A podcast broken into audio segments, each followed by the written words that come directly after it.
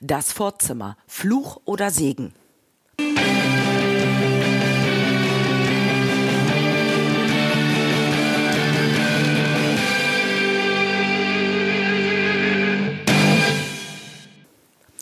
Herzlich willkommen zum heutigen Podcast aus der Reihe Verkaufsfrequenz. Dein Podcast zu den Themen Verkaufen, Empathie und Mindset, damit du deine Verkaufsfrequenz optimieren kannst. Mein Name ist Nadine Krachten, die Verkaufstrainerin. Heute möchte ich mich mit dem Thema Vorzimmer beschäftigen. Das war auch ein Wunsch, als ich nachgefragt habe, welche Themen ihr gerne in den Podcast hören möchtest.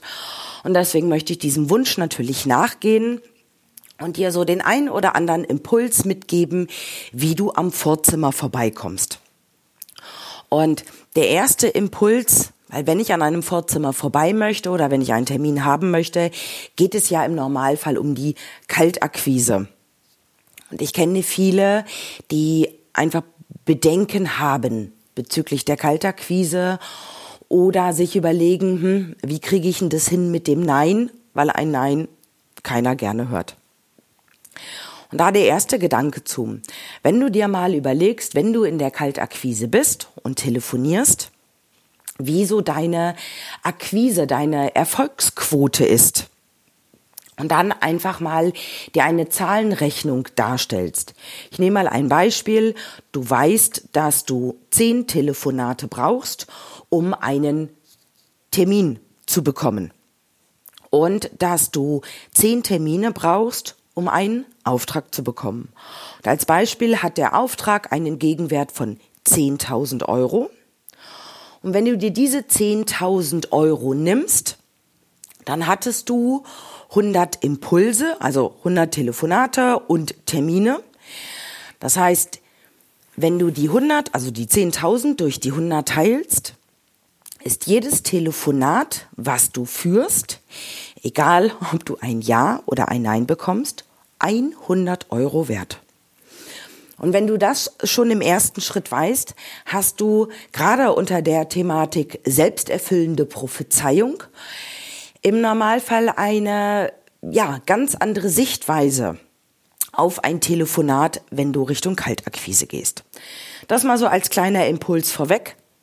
Jetzt geht es aber primär um das Thema Vorzimmer. Wie kommst du am Vorzimmer vorbei? Wie schaffst du es, zu dem Entscheider zu kommen? Und stelle dir gleich auch ein, zwei Methoden vor.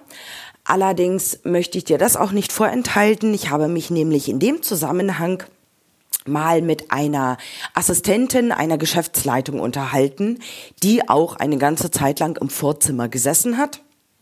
Und die sagte, sehr, sehr viele Tricks und Kniffe kannte sie schon und hat trotzdem den potenziellen Kunden, wenn er mit diesen Tricks und Kniffen um die Ecke gekommen ist, ja, tatsächlich abserviert, also hat keinen Termin bekommen.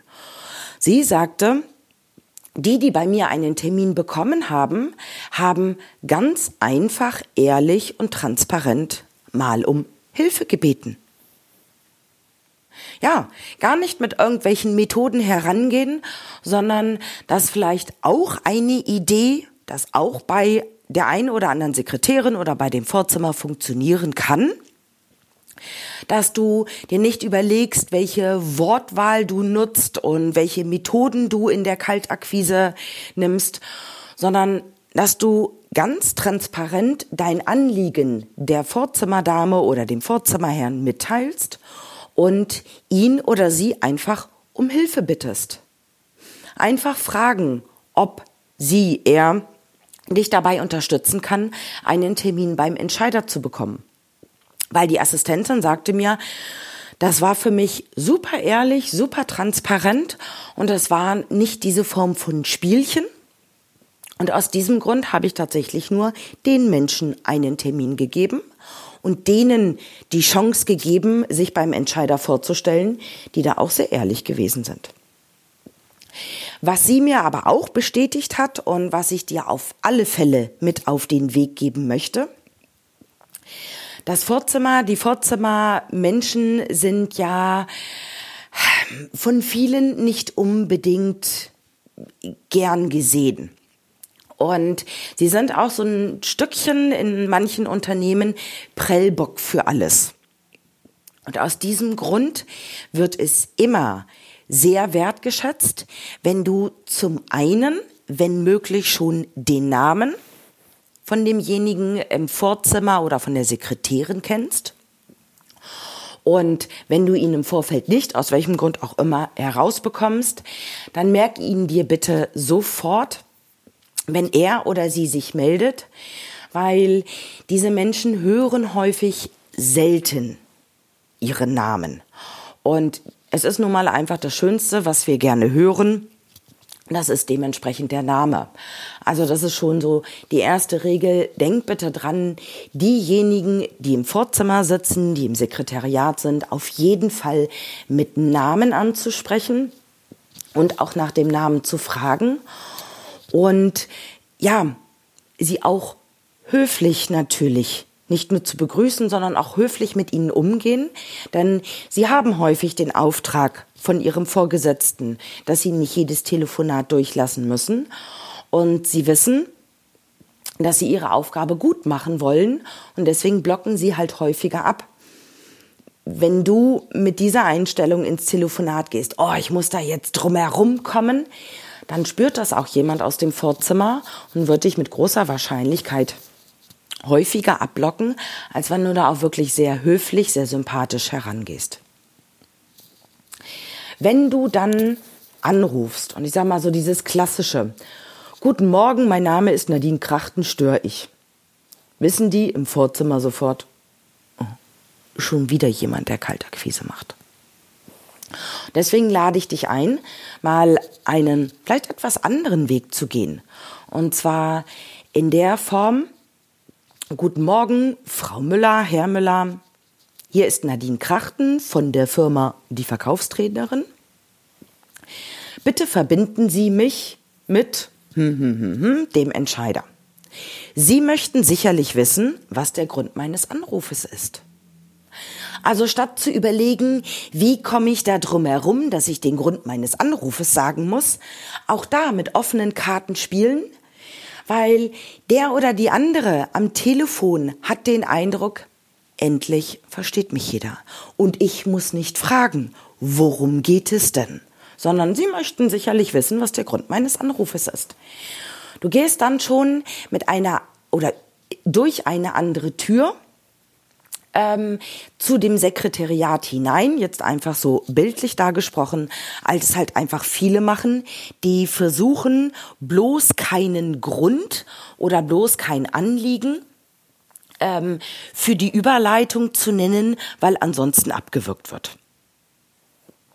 Und dann ist natürlich die Frage, was sagst du dann? Weil natürlich wird das Vorzimmer sagen oder die Assistenz, ja, selbstverständlich möchte ich das wissen. Jetzt mal aus meinem Kontext als Beispiel. Es geht um Ihre Umsatzzahlen und speziell Ihre Erfolge im Außendienst. Bitte verbinden Sie mich mal kurz mit. Hm, hm, hm. Du merkst, ich habe ganz bewusst nach meinem Mini-Pitch keine Pause gelassen, sondern dann als nächstes gleich eine höfliche Aufforderung äh, hinterhergesetzt, damit ich verbunden werde. Natürlich kann es dann immer noch sein, dass dann vielleicht auch mal eine Frage kommt. Kennt er sie schon? Und wenn du diese Frage beantwortest und der Entscheider kennt dich nicht, ist es natürlich in keinster Art und Weise ratsam, dass du da rumflunkerst und sagst ja oder hm, hm, sondern die Wahrheit sagen nur einfach überlegen, wie verpacke ich die Wahrheit. Und wenn der Entscheider dich noch nicht kennt, ist eine wahre Aussage. Genau das ist der Grund meines Anrufes. Bitte verbinden Sie mich mit ihm. Du hast nicht gelogen. Du hast nicht gesagt, nein, er kennt dich nicht. Du hast aber auch nicht gesagt, ja, er kennt dich. Oder eine zweite Alternative, das ist der Grund meines Anrufs und ich benötige von ihm noch eine kurze Information, Entscheidung. Bitte ver verbinden Sie mich kurz. Du merkst, natürlich möchtest du als Entscheidung oder Information den Termin haben, weil du ja natürlich vorstellen möchtest, welche Geschäfte du mit dem Unternehmen, mit der Firma zusammen machen willst. Das heißt, du gehst hier nicht hervor mit, ich bin neu und ich will dieses, jenes, welches, sondern du versuchst die Wahrheit, dass man dich noch nicht kennt, einfach ein bisschen schöner zu verpacken. Und deswegen hier die Formulierungsideen von meiner Seite aus. Die Formulierungsideen sind natürlich wie es schon heißt, Ideen. Das heißt, pack sie bitte in deine Wortwahl mit hinein, in deine normale Nomenklatur, damit du dich auch einfach gut und wohl fühlst. Weil auch das ist nochmal ein ganz wichtiger Punkt, wenn du ins Telefonieren gehst. Fühl dich gut, fühl dich wohl und hab Lust darauf, weil du ja ganz genau weißt, wenn du ins Geschäft kommst mit dem Unternehmen, tust du dem Unternehmen etwas Gutes. Und deswegen hab Lust zum Telefonieren und probier das einfach mal aus. Dieses hier, wie gesagt, einfach mal ein paar Impulse zum Thema, wie komme ich über die Assistenz, über das Sekretariat zum Entscheider. Weitere Punkte wirst du auch zu dieser Thematik in meinem Seminar Verkaufsfrequenz live auch noch kennenlernen. Da haben wir einfach noch ein bisschen mehr Zeit, darauf einzugehen. Von der Seite her, sicher dir dein Ticket. Noch gibt es ein paar Karten. Und ich freue mich sehr, wenn ich dich bei Verkaufsfrequenz live in Köln oder in der Region Hannover begrüßen darf. In diesem Sinne wünsche ich dir jetzt einen erfolgreichen Tag, eine erfolgreiche Woche. Lass es krachen, deine Nadine Krachten.